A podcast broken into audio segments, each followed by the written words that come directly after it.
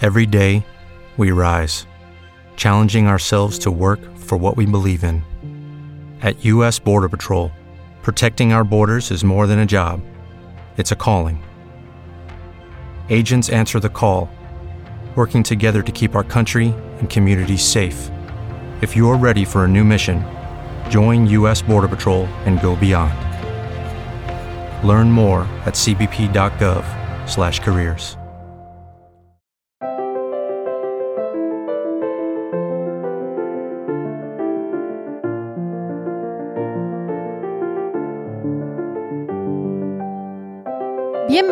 Lactando, un podcast de Milcar FM sobre lactancia y crianza con apego, producido por la Asociación Lactando de la región de Murcia.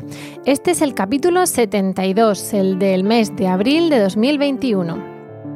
Hola a todos y a todas, yo soy Rocío Arregui de Lactando Murcia y hoy estoy acompañada por mis queridas compañeras Esmeralda, buenas tardes. Hola, buenas tardes. Por Raquel, buenas tardes. Buenas tardes y por Verónica. Buenas tardes, Verónica, ¿cuánto tiempo? Buenas tardes, ya tenía ganas de volver a compartir con vosotras. Claro, como, como veis, la pandemia, la conciliación y todo, pues hace que vayamos cambiando estas voces. Hoy veis que somos mm, más o menos las de siempre, ¿no? Tres, cuatro, pero tenemos un tema interesantísimo y para ello contamos con una invitada muy especial que es Almudena Pernas. Buenas tardes, Almudena. Hola, buenas tardes. Almudena Pernas es enfermera, es matrona y es IBCLC, ya sabéis que es consultora internacional de lactancia desde 2016 y está, pertenece al, al Hospital Virgen de la Risaca.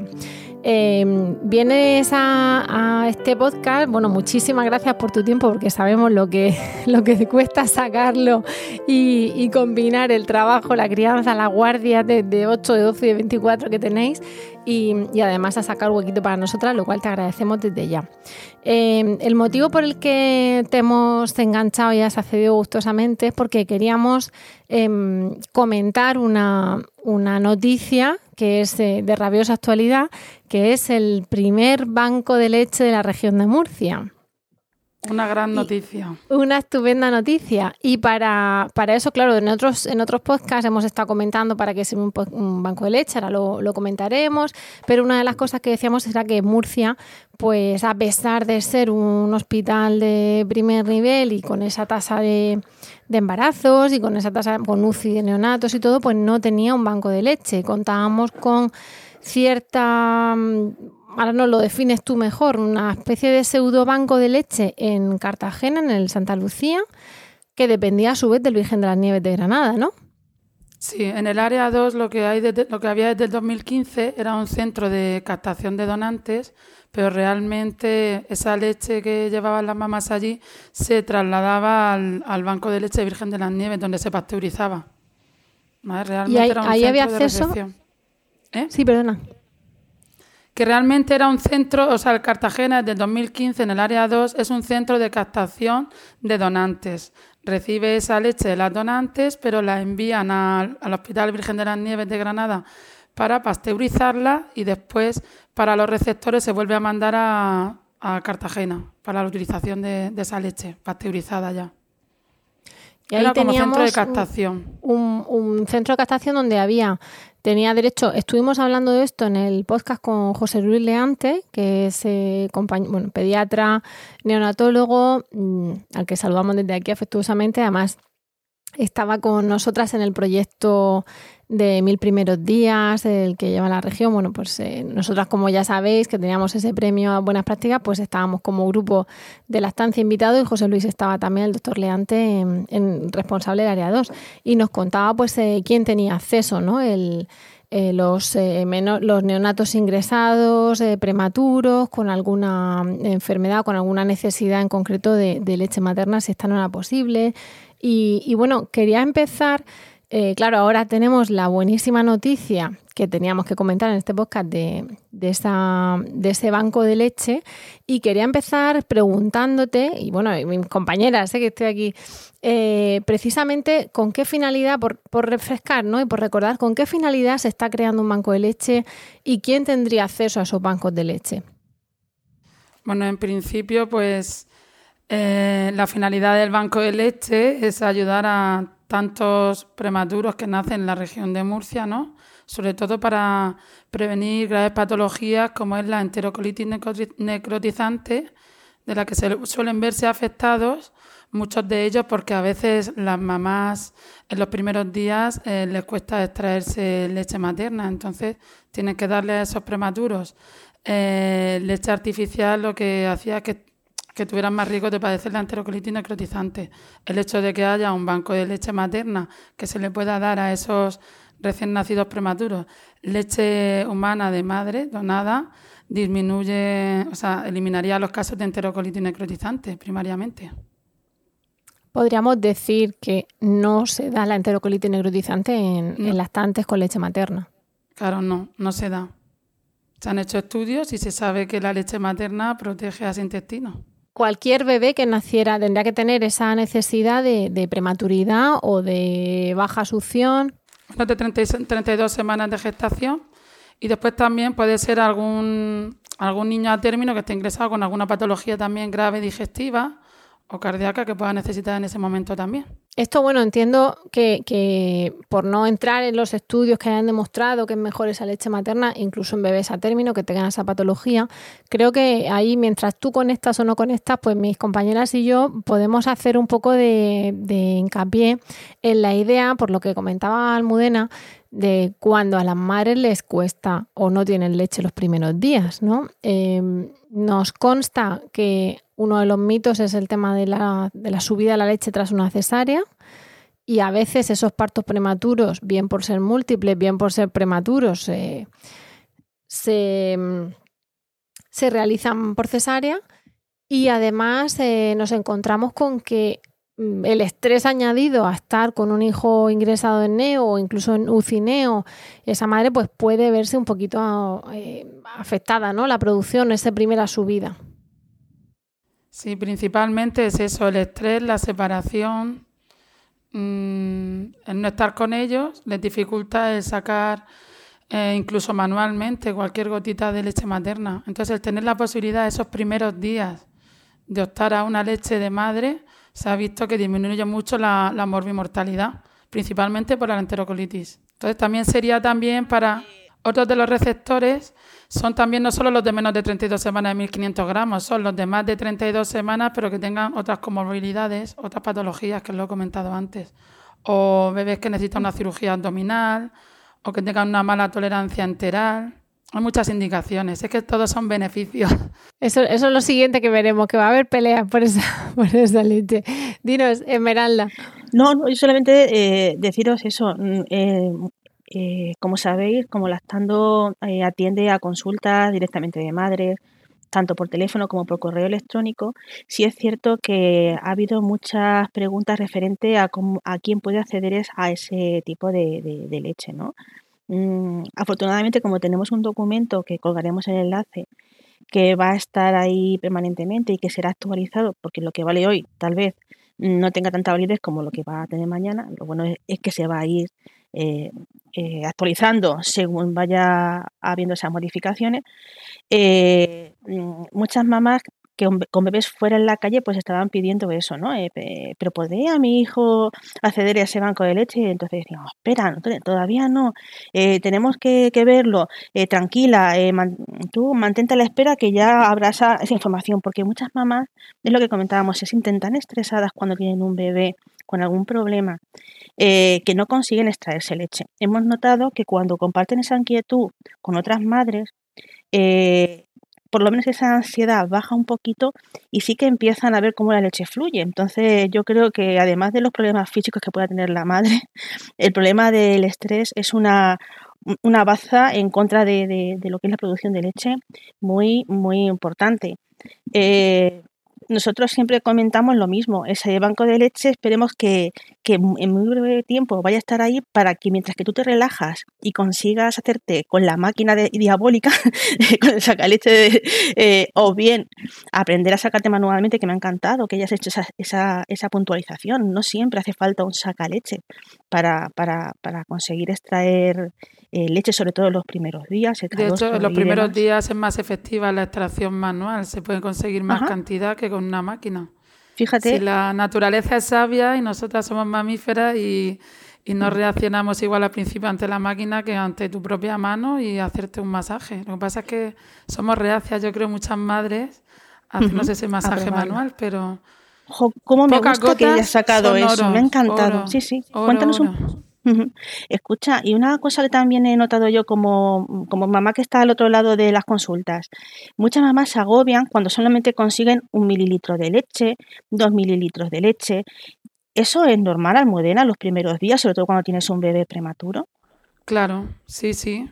Y incluso en un bebé a término, los primeros días, ese estomaguito es muy chiquitito y un prematuro es que no necesita más que un mililitro, dos mililitros, muy poquito, muy poquito. Y de hecho, eh, aquí en el hospital lo que intentamos con esas mamás de grandes prematuros, que de hecho yo he ido a la habitación con ellas, es extraerle manualmente, enseñarle, adiestrarla, eh, sacar una gotita, la recogemos en una jeringuilla y eso mismo directamente se lo damos al gran prematuro, porque ayuda a, colonizar ese intestino. O sea que se almacena en una, en una jeringa. Que las jeringas además son de 5 mililitros y, no se llenan enteras, o sea que estamos hablando de cantidades pequeñísimas. Y de 2 mililitros y de 2 mililitros también. Son de 2 mililitros las que se utilizan para eso. Es que es por eso, para que se quede claro que la cantidad de leche que se espera en muchas mamás que van a conseguir dar leche en un futuro, que no tienen la toalla, que no se estresen, es de 2 mililitros. O sea que te dan un biberón de 180 y te agobia, pero no. Los primeros días hay que insistirle que es poquita, poquita cantidad lo que su bebé necesita, tanto un prematuro como un bebé a término. Eh, sí tengo que puntualizar una cosa, y yo sé que ha pedido la palabra Verónica, pero me voy a colar mm, mm, vilmente. Y lo digo como madre de un nene que ha estado en neonatos. Mi tercer hijo, afortunadamente, no fue a término, de hecho yo soy más bien de todos post término, pero pues tuvimos que ingresar. Y hay una mala creencia en cierto personal de se te corta la leche con el estrés, ¿no? Hasta el punto de que aunque lo mejor que hicieron allí fue mm, curar a mi hijo y dejarme estar a pesar del empeño de que me fuesen, que me fuesen, que me fuesen, que me fuese, hasta el punto ya de ser mm, impertinentes, eh, algunos, eh, otros maravillosos, eh, insisten mucho en el tema del estrés. En el tema del estrés, en que se te va a cortar la leche, en que no tienes leche, en que la realidad es que hay estudios que dicen que el estrés disminuye la, cantidad de leche. Y vamos, yo lo pude ver en mis carnes cuando dices, es que yo vengo con una lactancia medio establecida, ¿no? Porque ingreso desde la calle y no sale, o sea, estás hasta ese punto tan bloqueada por una situación tan estresante. Pero meten tanto esa idea en la cabeza que yo pensé, madre el amor hermoso, si yo que es mi tercero y soy de lactando y llevo no sé cuántos años dando pecho, estoy aquí bloqueada, ¿qué no se hará con una pobre alma mm, que llega aquí de primeriza, con su primer hijo ingresado? Claro, entonces eh, yo quiero ahí romper una lanza a favor de que, el amor y la oxitocina pueden más que el estrés. Que una cosa es que el estrés afecte y que en esas circunstancias tan traumáticas podamos estar sacándonos apenas gotas de calostro o diciendo mm, vámonos 10 eh, minutos al lactario a buscar un momento de paz y a intentar esa gota o lo que sea. Y otra es que pensemos de verdad que se nos va a bloquear. O sea, como cuando las mm, abuelas nos, decían que se les cortaba la leche, ¿no? De los sustos. Pues no se nos va a cortar. Eh, tenemos que hacer un poquito más de hincapié, pero es que me, da mucho coraje porque me metieron tanta caña con el estrés que aunque decimos que no hay que hablar de las cosas personales, eso, eso te marca, ¿no? Y, y sí quiero dejar claro que el estrés afecta a la producción, pero eso no va a hacer que en ese momento ya tú no puedas jamás lactar y tu hijo se quede sin leche. Hay que, eh, y lo sabéis vosotras, eh, empoderar a las madres a su capacidad de amamantar, ¿verdad? Es que quizá hay que, hay que ayudarlas a que se relajen, no decirles que ya están bloqueadas por esta estresa, sino decirle, vete al lactario que ahí estás más tranquila y te sacas leche tranquilamente, o decirle, no te preocupes si has sacado poco, luego lo vuelves a intentar, y eso ayuda a relajar. A día de hoy no hay lactario ya, eso creo que ha desaparecido. Lactario lactario, sí que sigue existiendo en la planta de maternidad, en la cuarta, para las mamás, ¿vale? Sí que eh, eh, se dejó de usar lo que era el lactario en neonatos, para las madres propias de neonatos, que se va a volver a reabrir también ahora. Eso sí. Y una de las cosas con respecto a colación, lo que ha dicho Rocío, eh, sobre todo yo incido en ella en que realmente no se corta la producción de leche, sino es el reflejo de salida, lo que es la salida, pero que la leche la siguen teniendo ahí. Si vamos a un buen apoyo a esas madres, lo que yo he visto durante todo este tiempo que estoy ayudando a mamás con problemas de lactancia es que si esas madres se les apoya muy bien, eh, ese bloqueo o ese estrés, si lo liberan, después va todo fenomenal, pueden conseguir sacarse su leche. Y sobre todo me centro en que no es que deje de producirse leche, es que ese reflejo, la salida de oxitocina es lo que se paraliza, pero la leche se sigue produciendo en su pecho. Yo es lo que le puntualizo a ella y se quedan un poquito más tranquilas. Esas mamás con un buen apoyo y compañía, pues normalmente lo, suelen llevar muy bien. Necesitan mucho es que además, eh, con muy buena voluntad, yo creo que también lo dicen, aparte algunos pues estarán, digamos, quieren menos visitas, no digo en tiempo COVID, digo en pre-COVID. Yo sé que no es lo mismo un, un, diagnóstico temporal de una estancia en neo menor a un mes que una estancia de tres meses. No es lo mismo un niño en neo que un niño en UCI neo. Es decir, que depende, ¿no? Pero claro, muchas veces eh, tanto matraca con vete, descansa, vete, come, vete y duerme y vete y le doy un bibi, al final dicen, ¿me queréis dejar estar aquí conmigo? O sea, es que va a fluir esa oxitocina si yo me siento en esta butaca con el niño, más que si descanso, por mucho que el descanso sea fundamental y más en una recién parida. ¿no? Bueno, me he desviado, pero es que lo del estrés es una cosa que me, tenía que salir. Eh, Verónica, te has pedido la palabra antes y me he colado. Cuéntanos. Bueno, a ver, te has colado y, en eso estamos, en hablar, ¿no? Pero es que lo que tú hablas del, estrés, eh, a mí me gustaría hacer una puntualización, porque cuando vienen nuestras abuelas a decirnos, te llevas un batacazo y se te corta la leche, eh, recuerdo en un congreso que compartí con alguna de las que están hoy por aquí, muy, muy ilustrador, eh, hablaron de la antropología y claro, es que no es lo mismo el disgusto que recibían nuestras abuelas o nuestras bisabuelas, que en muchos casos el marido se había ido y no sabía ni siquiera que la mujer estaba embarazada, los disgustos que recibían ellas no son los disgustos o el estrés que tenemos hoy en día, ¿no? Every day we rise, challenging ourselves to work for what we believe in. At US Border Patrol, Protecting our borders is more than a job, it's a calling. Agents answer the call, working together to keep our country and communities safe. If you're ready for a new mission, join U.S. Border Patrol and go beyond. Learn more at cbp.gov/careers. What if you could have a career where the opportunities are as vast as our nation, where it's not about mission statements, but a shared mission? At U.S. Customs and Border Protection, we go beyond to protect more than borders from ship to shore, air to ground, cities to local communities. CBP agents and officers are keeping people safe.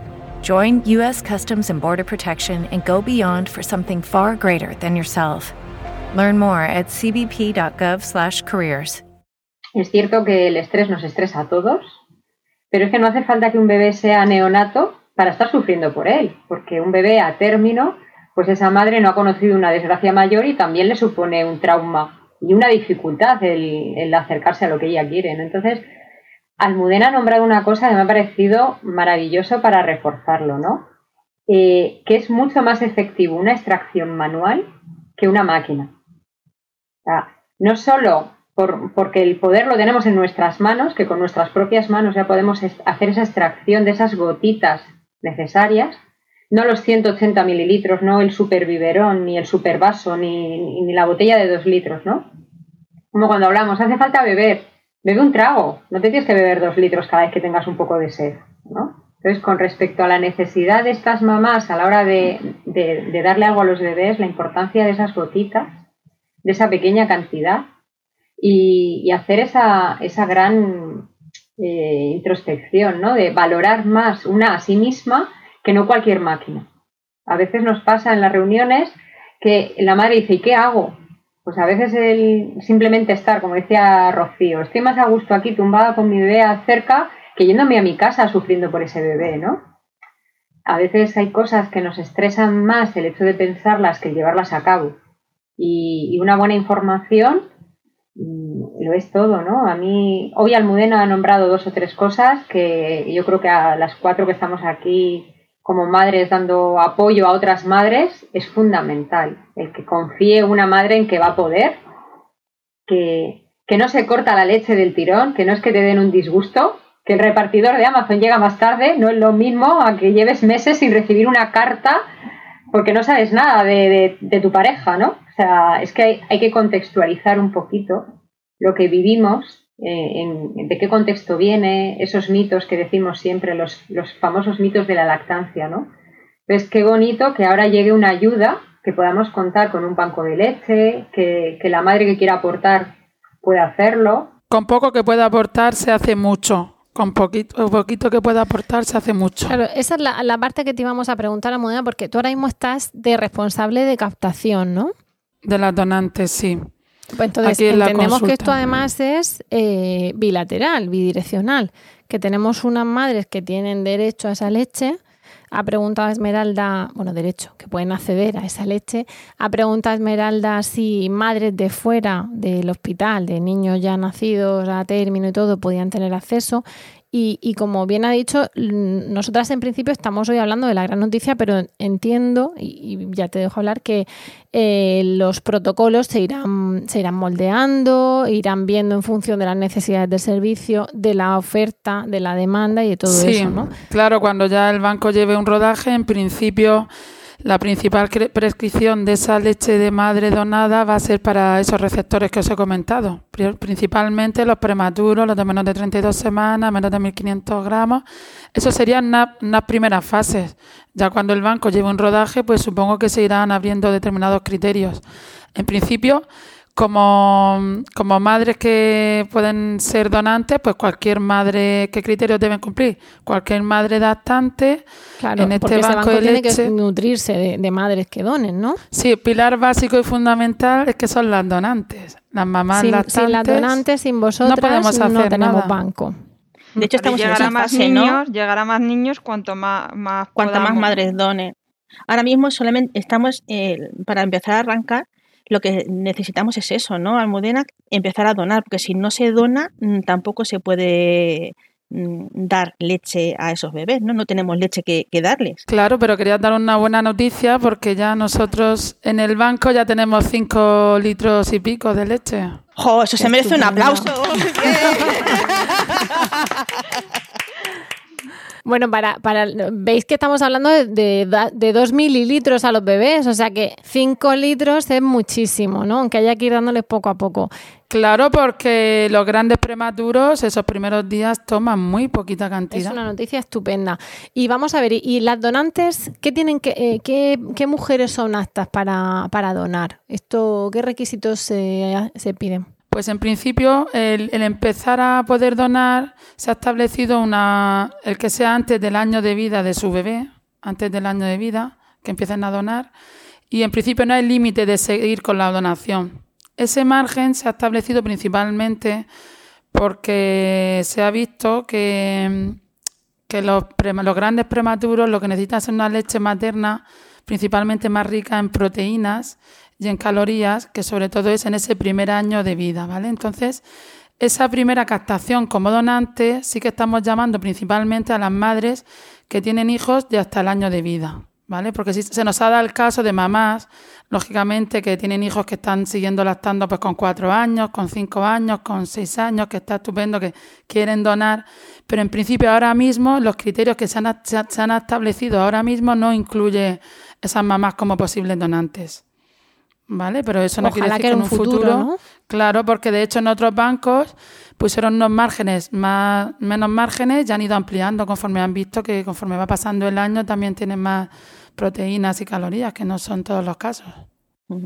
Y una pregunta, eh, una mamá que se tome un par de cafés, mi caso, o una mamá, que no es mi caso, que se tome una cervecita, por este mito mal, mal sabido de que con la cerveza sube mejor la leche, que es un mito, ¿vale? No estoy diciendo que eso sea así, pero si te tomas una cerveza, aunque sea 00, o si eres fumadora, yo no fumo, nunca he fumado, eso puede afectar a las mamás en la calidad de la leche, por así decirlo, a la hora de donar? Para seleccionarla como donante, sí, porque de hecho en esa consulta que tengo yo con ellas, para captarlas, yo las llamo telefónicamente, quedo con ellas, le hago una entrevista de sus hábitos de vida y de salud. Y ahí en esa entrevista es cuando, por ejemplo, les pregunto pues si tienen alguna enfermedad, si han padecido alguna enfermedad crónica o toman algún medicamento ¿Vale? Entonces, en esa entrevista lo que veo es que sea compatible con la donación. Por ejemplo, en cuanto al café, pues no se deben tomar más de dos cafés al día, ¿vale? O bebidas con cafeína, test también. Eh, no deben fumar, ¿vale? No, no se puede beber. ¿eh? También les preguntamos detenidamente por productos de, de, herboristería, ¿vale? Porque hay muchos productos, como has comentado, incluso que se toman como galactogogos, ¿vale? Aunque no se ha demostrado el efecto como galactogogos, en esos casos, pues también le hablo de la página web de lactancia y comprobamos que sea compatible, si es compatible con la lactancia, con la leche materna, también es compatible con la donación. Vamos a recordar aquí Almudena que tenemos un, un podcast sobre medicamentos y lactancia y que, y que esto que estás contando tú de las infusiones, sobre todo es por las falsas infusiones de anís para los gases y de, y de hierba de San Juan y de cosas de esas que la gente se toma sin saber que pueden influir más en una lactancia que quizá un antibiótico, ¿no? Que enseguida hablan de cortar la leche con... Son estrogénicas y afectan al bebé. Hay que tener en cuenta que esta leche va destinada a grandes prematuros que son muy vulnerables. Entonces, por eso en esta entrevista hacemos esa esa selección. De hecho, por ejemplo, si tiene alguna enfermedad sistémica pero controlada y que no está en brote y que sus medicamentos, por ejemplo, son compatibles con la donación, en principio puede donar. Yo sobre todo insisto en la entrevista si hay algún cambio en su estado de salud que nos debe informar a un correo que también viene en el protocolo que está publicado en Murcia Salud y eh, se pone en comunicación con nosotros porque puede ser que una donante sea aceptada como donante y en un momento determinado viva un proceso que dificulte la donación. Entonces, cualquier proceso que afecte a su estado de salud nos lo debe comunicar y puede ser una exclusión temporal durante unas semanas y después volver a retomar la donación. En la entrevista también aclaramos mucho eso. Puede ser que haya alguna madre que en ese momento pues por, yo qué sé, por circunstancias, eh, desde tan absurdo como una mudanza hasta un ciclo de antibióticos o lo que sea. Una cirugía mayor, por ejemplo, una cirugía mayor, si se la sin contar la cesárea, ¿vale? Eh, tiene que pasar seis meses para poder iniciar la donación. O, por ejemplo, una transfusión de sangre. Que son criterios como para hacerse donante de sangre también a veces. Eh, sí, sí, sí. De hecho, la entrevista es, es parecida a la que se hace para los donantes de sangre. A mí me parece muy importante que las madres se queden con eso, ¿no? Que van a necesitar hacer una entrevista, o sea, que a pesar de que se lean el protocolo, que va a estar actualizado para que ya sepan, pues ya si están ahí va a poner esos criterios de descarte, que van a tener esa entrevista contigo para, para poder saber realmente si cumplen los requisitos y creo que también hay una analítica que, que, hay que hacer, ¿verdad?, para poder ser donante. Sí, va a decir también una serología y un análisis de tóxicos en orina, ¿vale? Todo pensando en la a, dónde va destinada esta leche materna, que para niños mucho más vulnerables. Claro que igual esa, esa mamá puede lactar tranquilamente a su bebé, porque todo eso no desaconseja que dé lactancia a su bebé, porque es un bebé sano a término. Por ejemplo, una mamá que puede haber padecido una hepatitis B y no lo sabía y se lo hacemos en la analítica, pero he de deciros que en otros bancos que estuve yo, por ejemplo, en el Banco de Valencia, incluso comentándolo con Ana, mi coordinadora, en ese centro de captación de Cartagena, es que no se, no se ha excluido a ninguna donante. Esa, eso también te iba a preguntar porque eh, como hay muchos mitos en cuanto a dar pecho, podríamos estar pensando que lo mismo son en cuanto a donar leche para otros que si estás muy flaca, que si pesas poco, que si comes eh, legumbres, que si comen leche de tomas leche de vaca.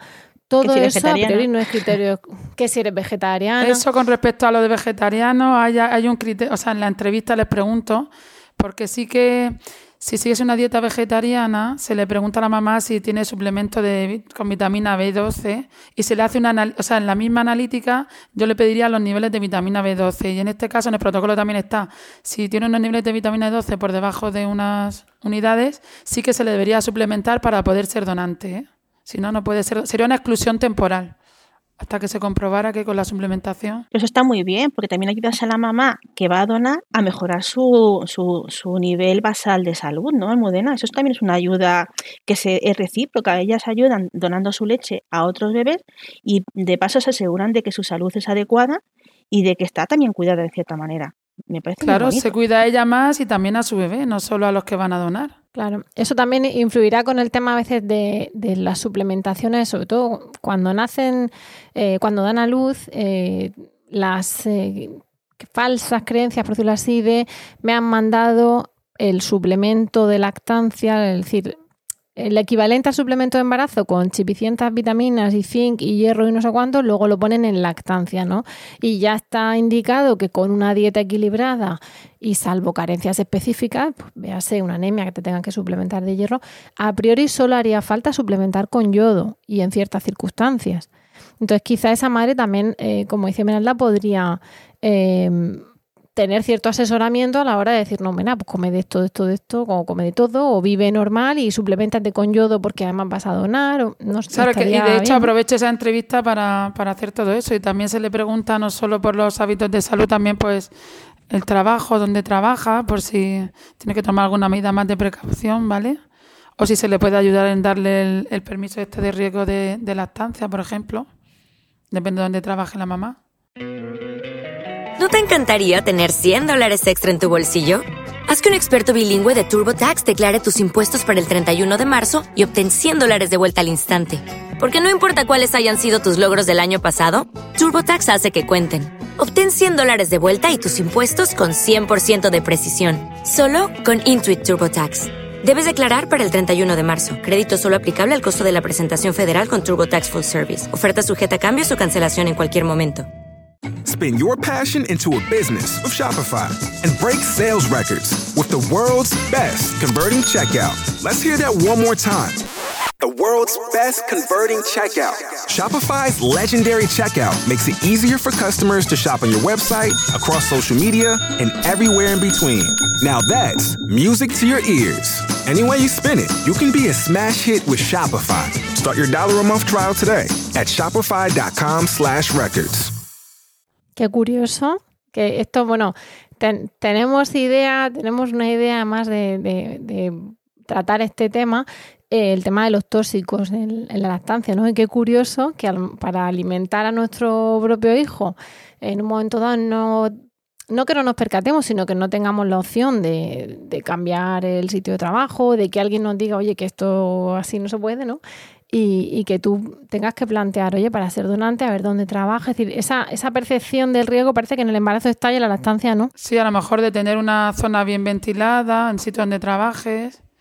Y de hecho, si nuestra, bueno, la idea es que se le si depende del trabajo que me diga dónde trabaja, se puede hacer una historia clínica medioambiental más detallada, que lo haría mi compañera Estefanía, de la Unidad de Salud Medioambiental, ¿vale? Que es neonatóloga y le puede ayudar con respecto a ese informe para esa baja a lo mejor de riesgo de lactancia. Una cosa que nos ha llamado muchísimo la atención desde Lactando es que habéis sacado todo ese trabajo adelante en una pandemia. ¿Vale? Es flipante, es que mm, si os merecíais un aplauso solamente por el hecho de seguir adelante con esto, hacerlo en, un, en, una situación tan complicada para toda la población en sí, pero sobre todo para lo que es el, grupo de los, de los, sanitarios a todos los niveles, es una magnífica noticia.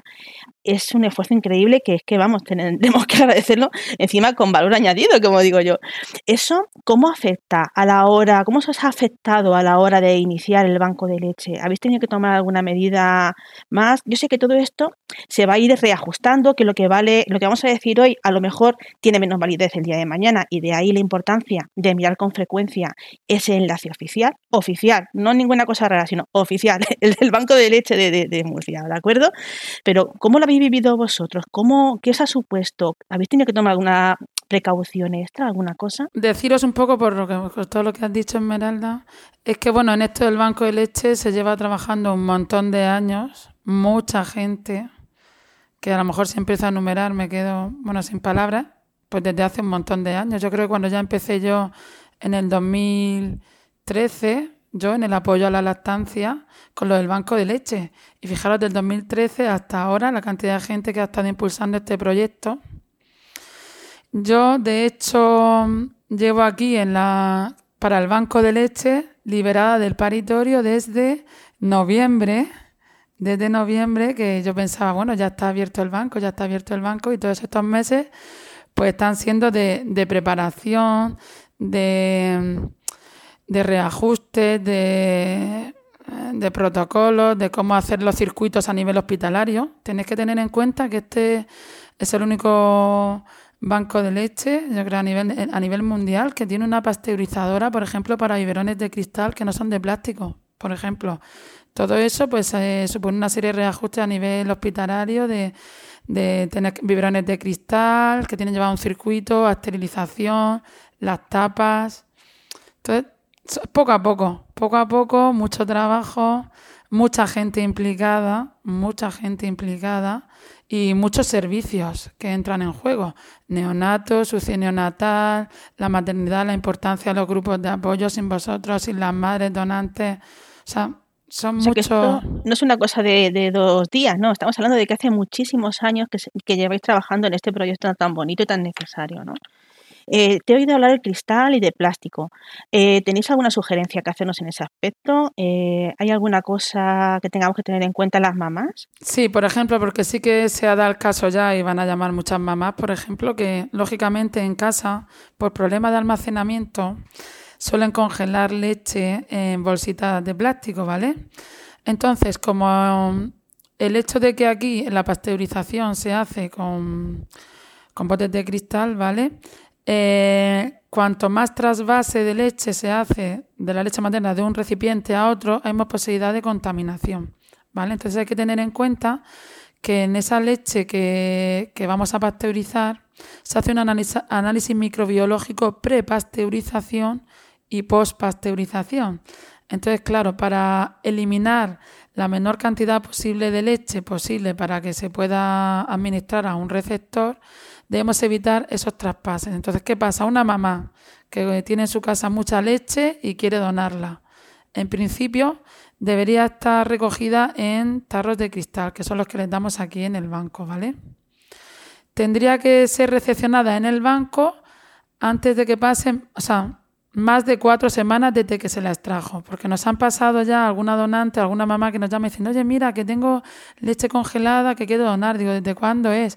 Pues de hace tres meses. En principio, claro, hay que entender que esa leche está en un congelador, en un congelador que no tiene unos registros de temperatura, como puede tener el, del banco, que tiene un control para eso, que si hay un problema, una catombe en el hospital, saltan las alarmas.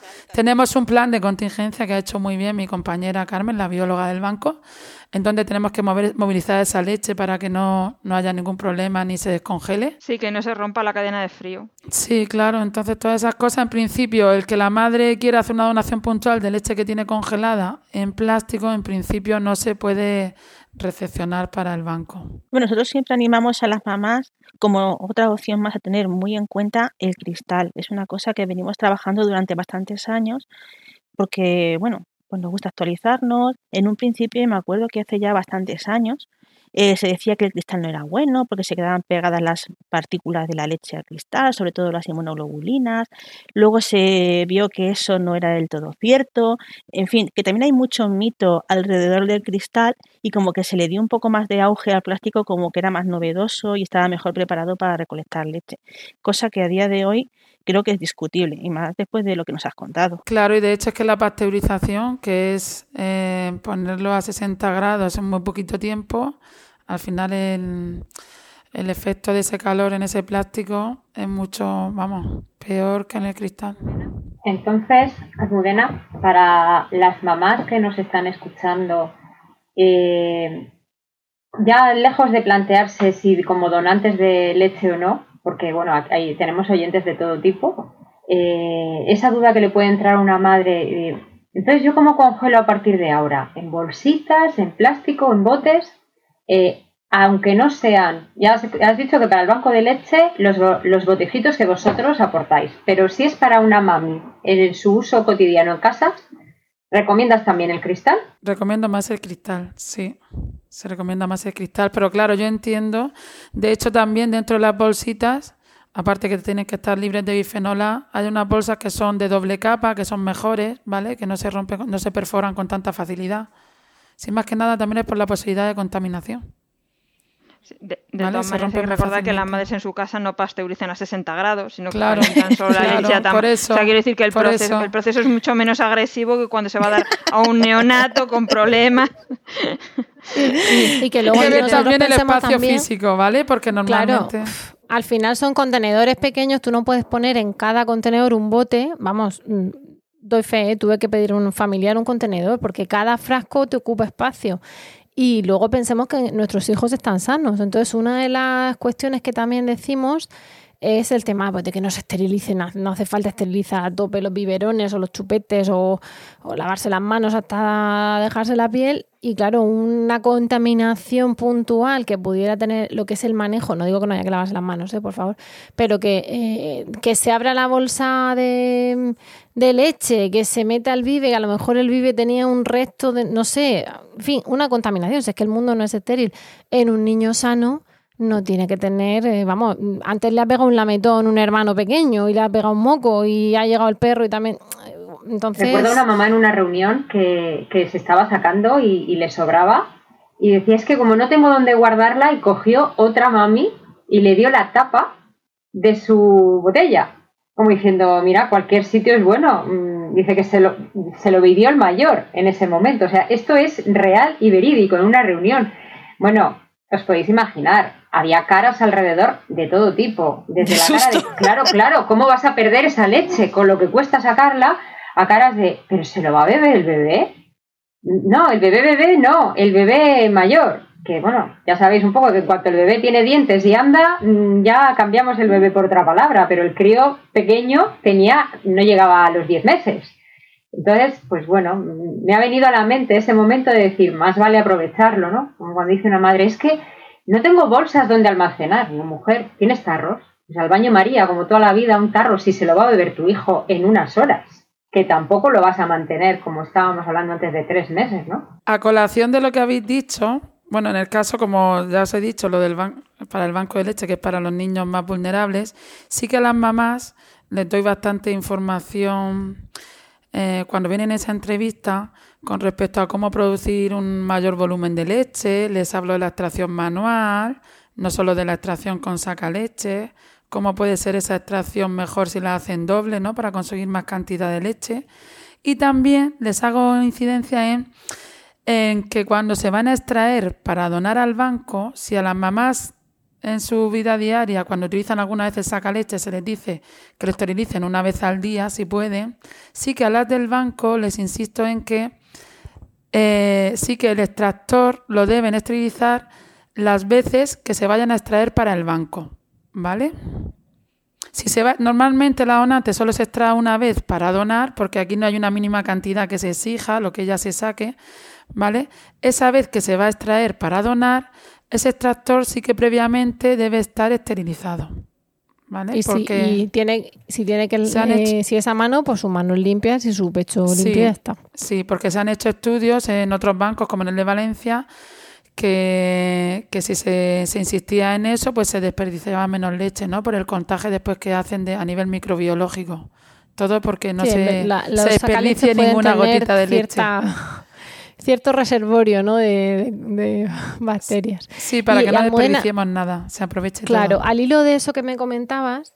Eh, With the Lucky Land slots, you can get lucky just about anywhere. This is your captain speaking. Uh, we've got clear runway and the weather's fine, but we're just going to circle up here a while and uh, get lucky. No, no, nothing like that. It's just these cash prizes add up quick. So I suggest you sit back, keep your tray table upright, and start getting lucky. Play for free at LuckyLandSlots.com. Are you feeling lucky? No purchase necessary. Void where prohibited by law. 18 plus terms and conditions apply. See website for details. Por, por quitar presión, es decir, nosotros vamos a estar ahora, eh, le hemos dicho a las madres, vamos a colgar en, notas al programa el póster que nos han mandado, pero eh, nos vamos a remitir al portal de Murcia Salud, que, que has dicho, y, nos vamos a remitir a que, a que pidan esa información, ¿no? Por lo que comentábamos de que los protocolos pues, van a ir moldeándose, aunque tengáis un estándar, ¿no? Con así, muy grosso modo, grosso modo, lo que tú puedas contar ahora ¿Hay alguna exigencia? Porque a veces el pertenecer a un banco era muy gravoso porque tenía que ir la madre a no sé qué hospital, que no le pillaba, que entonces hay otro sitio donde se le recoge a las madres. Vosotras, más o menos, sin, sin entrar en detalles que no nos puedas perfilar, pero ¿cuál va a ser más o menos la, la dinámica? y qué exigencias se va a pedir a las madres, ¿no? De hay madres que van a decir Mira, en principio no se les va a exigir nada. Eh, la idea, después de esa entrevista que yo le hago a ellas, ¿no? Cuando está todo ok y ya se le acepta como donante, que casi todas se les aceptan, ya os he dicho que hay muy pocos casos de exclusión. Eh, yo en esa primera entrevista ya le doy un kit. Pásame, os voy a enseñar porque, bueno, vosotros lo podéis ver, pero no. La nevera que le damos a ellas con los biberones estériles, con sus tapas, ¿vale? Ella se lo lleva a casa con su propia pegatina para identificar, ¿vale? Y nos está enseñando eh, Mudena una nevera blanca de estas como las de la playa, que dentro lleva mm, de todo. Sí, biberones estériles y con sus tapas rojas, ¿vale? Cada uno envasado, individualmente. Por un lado la tapa y por otro lado el biberón, ¿vale? Estéril. El tarro de cristal. Fenomenal, porque así además abres el vive y hasta que no uses la tapa no tienes la tapa pues dando vueltas. Claro, ¿no? La abres justo en el momento que ya te la has extraído y lo cierras e inmediatamente se guarda en el congelador. Entonces la idea, lo que se ha planteado en este banco a nivel regional, que no en todos está, es que haya un, una empresa de transporte, ¿vale? Que ya está seleccionada y que vaya a recogerle esa leche a la casa a las mamás cada 15 días o como máximo un mes, ¿vale? Lo que todavía no, esté mucho tiempo en esos eh, congeladores domésticos que sirven, pero que no tienen el mismo nivel que los hospitalarios. Sí, sobre todo el control de esa, que sea de algún fallo, que se va la luz o cualquier cosa, que no se rompa la cadena del frío. Entonces la idea es que esta nevera, ya cuando las mamás han llenado sus 15 botes, que normalmente les doy yo en esa entrevista, a los 15 días o al mes, eh, la mamá se pondría en contacto con el transportista, entonces había un intercambio. Le daría su nevera con sus con sus recipientes ya que tienen su leche y su etiqueta identificativa al transportista y el transportista le daría otra nevera vacía como la que yo le di aquí inicialmente preparada por nosotras con otros tarros vacíos y otra vez pegatinas. La idea, hombre, es que no tengan que dar viajes, ya que es, una, es que es algo voluntario, altruista, el gran esfuerzo que tienen que hacer estas madres, pues el poder, que no tengan que traerlo al hospital hay que decir que, que, nos consta que había madres que se iban a Cartagena a donar leche por, la, por el interés que había en, poder aportar ese granito, esa gotita de ayuda, más que granito, aquí, aquí hablamos siempre de gotita, ¿no? Sí, pero es verdad que, que ahí tiene razón Almudena, ¿no? Que por un lado estamos hablando de madres de niños pequeños, con lo cual a veces el desplazar supone también movilizar al peque. Eh, que eso siempre es un poco más follón, que estamos hablando de que en pandemia, pues cuanta menos gente ande en centros hospitalarios mejor y luego que no se rompe la cadena, porque si llega el señor mensajero y no, bueno, fenomenal, qué, bien planteado Almudena. Y la verdad, lo único que no sé todavía en las entrevistas, bueno, decir también a las madres, un poco por cerrar, que estén tranquilas, que llamen al número que ponemos ahí en ese póster, el 369031, que den sus datos, estamos eh, haciendo un registro en Excel de todas esas madres que las vamos a ir llamando, que estén tranquilas. Lo que pasa es que vamos llamando poco a poco. De hecho, no sé si tenemos 10 o 12 registradas, pues realmente nos habrán empezado a traer porque ahora mismo eh, la empresa de transporte no ha empezado todavía a funcionar. Entonces estamos haciendo como pruebas de los circuitos internos también todavía. Entonces que estén tranquilas, que en el momento que ya tengamos todo preparado y vaya un poquito mejor la cosa, va a ser cuestión de planificarme como siete ocho mujeres todos los días, hacerle su entrevista y, y para adelante. De hecho, ya tengo registradas como unas 80 mamás, ¿eh? 80 mamás. Qué bien, qué bien. Pues que mientras no llamáis a esas madres o a cualquier madre que esté interesada, eh, tenemos que pensar que esa leche la pueden congelar para sus propios hijos para el futuro. Es decir, que la leche normal de un niño a término eh, eh, dura hasta seis meses en un congelador doméstico. Si se pone al fondo, no se va la luz y no viene una hecatombe que haga eso, que, se pierda el, suministro eléctrico. Pero a priori la leche aguanta seis meses en un congelador doméstico y en seis meses da tiempo a hacer mm, muchas cosas con esa leche. No, no vamos a entrar en esta época porque ya lo hemos hablado en otros. Y, y pensar que lo más que puede pasar, esto es como cuando te hablan del consumo preferente en algunos eh, alimentos, ¿no? Aquí puede pasar que pierdan ciertas propiedades pero esa leche sigue siendo buena si se la das al niño a los cinco meses, pues no tendrá la, no será leche fresca de su madre, pero sigue siendo leche perfectamente sana, congelada, que, que no Claro, eso se lo decimos a las madres cuando quieren donar esa leche que tienen congelada ya más de tres meses y digo, pero para tu hijo es perfecta, si la cosa es lo que se mira aquí para el banco, porque son muy vulnerables. Pues la lástima es que estemos intentando, o sea, que no podamos ya dar nuestro grano. Sabes tú que hemos hecho oficiosamente a, madres que en un momento lo han necesitado, se hacen a veces donaciones voluntarias, ¿no? De unas madres a otras. Eh, pues recientemente hemos tenido una madre que mientras no conseguía le estaban dando amigas suyas, ¿no? Y eso es un gesto maravilloso, una especie de, de hermanamiento de leche precioso, pero es verdad que se está institucionalizado y sabes que hay unos controles sanitarios que además repercuten en la salud de la, de la donante, pues es maravilloso y que, y que va para niños especialmente vulnerables. Es, es algo fantástico. Una vez más, yo creo que queda que queda latente la, buena voluntad y la cadena de favores con el tema de la lactancia. Cómo eh, una mano, eh, ayudar a otra madre se siente realmente agradecida y, ese favor se devuelve. Esas madres que tienen esa leche dicen, como sé lo que he pasado, para que otra no pase lo mismo. Y, con esto que, estaba, que acabáis de contar, yo, para mí por lo menos vuelve a dejar latente el, el buen hacer, la buena voluntad y, esa cadena de favores que solemos decir más de una vez, ¿no? Sí, de hecho, la mayoría, muchas donantes partirán, parten de neonatos.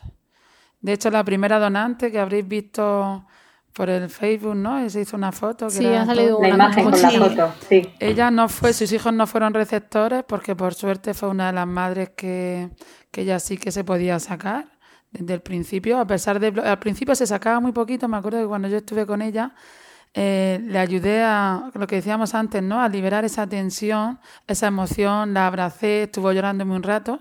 Me acuerdo que a partir de ese día empezó al día siguiente a salirle mucha más leche, le salía pero poquita. Y como esa mamá de gemelos de, de 30 semanas, pues ha querido ser la primera donante. Dice, soy donante de sangre, donante de médula y quiero ser donante de leche con poquito, con lo poquito que le sobra de lo que le sigue dando a sus hijos. ¿eh? Bueno, Almudena, tú, no sé si sabes, pero hay muchos podcasts en los que acabamos llorando, ¿no? Sí, yo, yo, y aquí, pues, como sigamos, así, como sigamos ese camino. vamos a ir en la línea editorial que, se los pelos ahora. Mira la que ibas a decir. Estoy con las donantes y cuando vienen, yo el otro día la primera mamá que vino y hasta Carmen se puso a llorar, la bióloga del banco. Mm. Mm. Pues es que yo tenía dos preguntas. Yo es que soy muy preguntona. Entonces, claro, es lo que pasa. Tengo mucha inquietud por ahí latente. Eh, la primera eh, es mm, si la mamá no consigue sacarse con la, con la técnica Marmet, con la manual, pero quiere donar leche y no tiene aparato en casa porque para su hijo no necesita hacer un banco de leche casero propio, ¿cómo lo puede hacer? Eh, ¿Vosotros le ayudáis a conseguir un sacaleches para que lo utilice para este fin o cómo lo gestionáis? Eso es lo primero. Eh, ¿Te refieres a una madre de, que, de la maternidad, ¿no? Que ha dado a luz. No, eh, ahora mismo una mamá que esté fuera, que ya no esté ingresada y que quiera donar leche, ¿cómo le facilitáis sacaleches vosotros o cómo lo hay un servicio de préstamo de sacaleches que también lo pone ahí en el, protocolo, eso sí que desde el principio se ha planteado, ¿vale? Y de hecho también hemos reabierto también la posibilidad de prestar también sacaleches cuando esas mamás tienen el otras madres tienen el niño ingresado en neonatos o en la UCI neonatal, porque recién paridas las pobres van a veces a, comprarse sacaleches agobiadas y a lo mejor todavía tienen que, eso, pues están nerviosas, están con el nacimiento de su hijo, entonces también se le está prestando. Nosotros, de hecho, a nuestras socias del grupo eh, tenemos un servicio de préstamo y de cesión de sacaleches, tanto normales eh, como de hospitalarios. Es un servicio que, que, mamás que han tenido bebés muy pequeños ingresados han podido eh, disfrutar de ello y la verdad es que nos han dicho, la experiencia que tienen estas mamás con ese tipo de, de servicio es de bastante Mm, liberar presión, liberar un poco de, miedo y de susto. Tenemos ahora mismo uno en ellos en sesión eh, de una mamá con un bebé con necesidades especiales, que es su sexto hijo, y sí, sí, tengo cierta relación con ella, ¿no? Eh, porque la estoy intentando apoyar en la distancia, y me dice eso, que el usar un, extractor normal y corriente a usar un hospitalario, de índole hospitalario, eh, el poder sacarse con uno doble, el poder sacarse en menos tiempo, ha hecho que sea mucho más sencillo para ella cuidar de su hijo más pequeño como del resto de sus hijos, ¿no? Que te quiere decir que es una, una cosa que ha liberado bastante la carga a la mamá a la hora de, alimentar. y otra cosa también... Sí, he derivado mucho a vosotras para lo del alquiler de saca leche. sí, doy fe. Somos una simbiosis. sí. Estamos encantadas de poder ayudar. De hecho, Arisaka nos ayudó a la hora de movernos y demás, cuando teníamos que recoger ese tipo de, durante el confinamiento y demás, para poder recoger las máquinas que teníamos, poder llevarlas a las mamás, fue una de las cosas que en lo que Arisaka nos ayudó, ¿no? A, dar la cara por nosotras, por así decirlo, a la hora de movernos, porque realmente para poder apoyarnos en ese aspecto también necesitamos nosotros un poco de, de ayuda, un poco de simbiosis, como estábamos diciendo antes. Esa era una de mis preguntas. La otra prometo ya callarme, eh, referente a lo, emotivo y, demás. Eh, nosotras hemos hablado del proyecto Lola, creo que tenemos un podcast. Sobre las pérdidas gestacionales y la donación de leche. Hmm. Mm, creo recordar a Almudena que también son candidatos para donar, ¿verdad? Yo la primera vez que me vi con un caso de eso me quedé petrificada, no sabía para dónde tirar, si para adelante o para atrás. me estuve informando, por supuesto, con psicólogos totalmente eh, formados y me dijeron que era una opción tan válida como, como como no desear donar, no sé, ¿qué nos puedes decir un poco de, ese aspecto, Morena? Sí, mira, en principio ya hemos tenido una donación puntual de una mamá con pérdida gestacional, la hemos tenido, está dada de alta. Mira, tenemos contemplado incluso el hecho de esas mamás, yo creo que necesitan un apoyo brutal, necesitan el hecho de poder donar leche para otros niños, les ayuda a cerrar ese proceso de ese duelo por ese bebé, el poder ayudar a otros niños con su leche materna. Entiendo que ese proceso de donación en estas mamás no va a ser muy largo, pero creo que sí lo necesitan para cerrar ese proceso. De hecho, aquí ya tenemos contemplado un, un libro para esas mamás con que han tenido una pérdida gestacional, que a lo mejor en ese momento no son capaces de leerlo, pero sí tenemos contemplado prestárselo para que lo lean, para que les suponga un apoyo. Eso, hemos estado hablando en otro podcast de ese tema y nos vamos a remitir a él, sobre todo porque, eh, como comentaban las protagonistas, en concreto Julia, la mamá de Lola, pues a veces eh, es una manera también de, de, pasar esa fase y de que su cuerpo, pues como decía Miralda, tan legítimo es querer cortar la leche como al revés, dejarla que fluya y que sea parte del proceso. Em, yo me quedo con dándote las gracias por, por, por, supuesto por todo este tiempo ¿no? y por lo que nos cuentas. Me parece alucinante la logística que se ha montado, me parece em, escalofriantemente bueno y emotivo ¿no? El, ver que se puede ayudar de esa manera. Mm, yo no, no puedo evitar e, evocar ciertos momentos ahí en Neo con lo que estáis hablando y me quedo con lo que decía también Verónica de esa de esa, de, esa cadena de favores. Y si me permitís, pues hemos comentado en algún podcast una referencia murciana que, que viene aquí perfectamente, que es eh, en el Palacio del Almudí, el escudo, está el, escudo de la ciudad de Murcia, bueno, no es un escudo, es una, una, escultura, pero que representa la sociedad murciana, que es una madre que está amamantando a dos niños y uno es su hijo y el otro no y es el ejemplo, él viene a representar la caridad murciana y cómo los murcianos eh, acogían al, forastero ¿no? Al, o al que venía de, fuera, al extranjero, para, y lo hacía propio, ¿no? Y le daba lo que tenía, que en ese caso era la leche. Y yo creo que, que el banco de leche vuestro, pues, eh, tanto para unos que reciben algo que, les viene, que es un verdadero regalo, como para las que quieren dar el suyo, ¿no? Eh, me parece un ejemplo maravilloso de, pequeñas cosas buenas que tiene esta sociedad nuestra, que no todo, no todo es malo, ¿no? Pues Almudena, muchísimas gracias por, por tu tiempo, muchísimas gracias por, por explicarnos este proyecto tan maravilloso. Gracias a vosotras que sois pieza clave y fundamental en todo esto. ¿Eh? Los grupos de apoyo, el apoyo a esas mamás que de verdad que, que lo hacéis dentro de vuestro tiempo, en vuestra propia dedicación con vuestra familia y desde luego que os lo agradecen. Nuestro granito de arena. y bueno, con esto hemos llegado al final del podcast de hoy. Os damos a todos las gracias por el tiempo que habéis dedicado a escucharnos y esperamos de corazón que os haya resultado entretenido y de utilidad. Ya sabéis que esperamos, bueno, las visitas a esa web y, y esas consultas al banco de leche y también esperamos vuestros comentarios en nuestra web lactando.org o en emilcar.fm barra lactando, donde también podréis conocer el resto de programas de la web. Dadnos todo tipo de comentarios, críticas, piropos, alabos, sugerencias de nuevos temas, todo se agradece. Y bueno, con eso nos despedimos, ahora sí, hasta el próximo programa y os deseamos, como siempre, mucho amor y, mucha teta.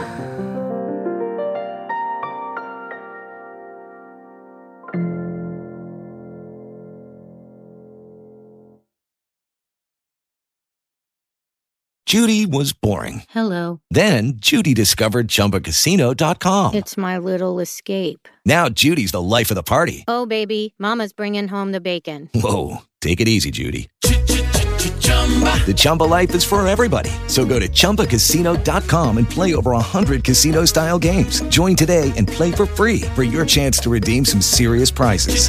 chumba ChumbaCasino.com. No purchase necessary. Void where prohibited by law. 18 plus terms and conditions apply. See website for details.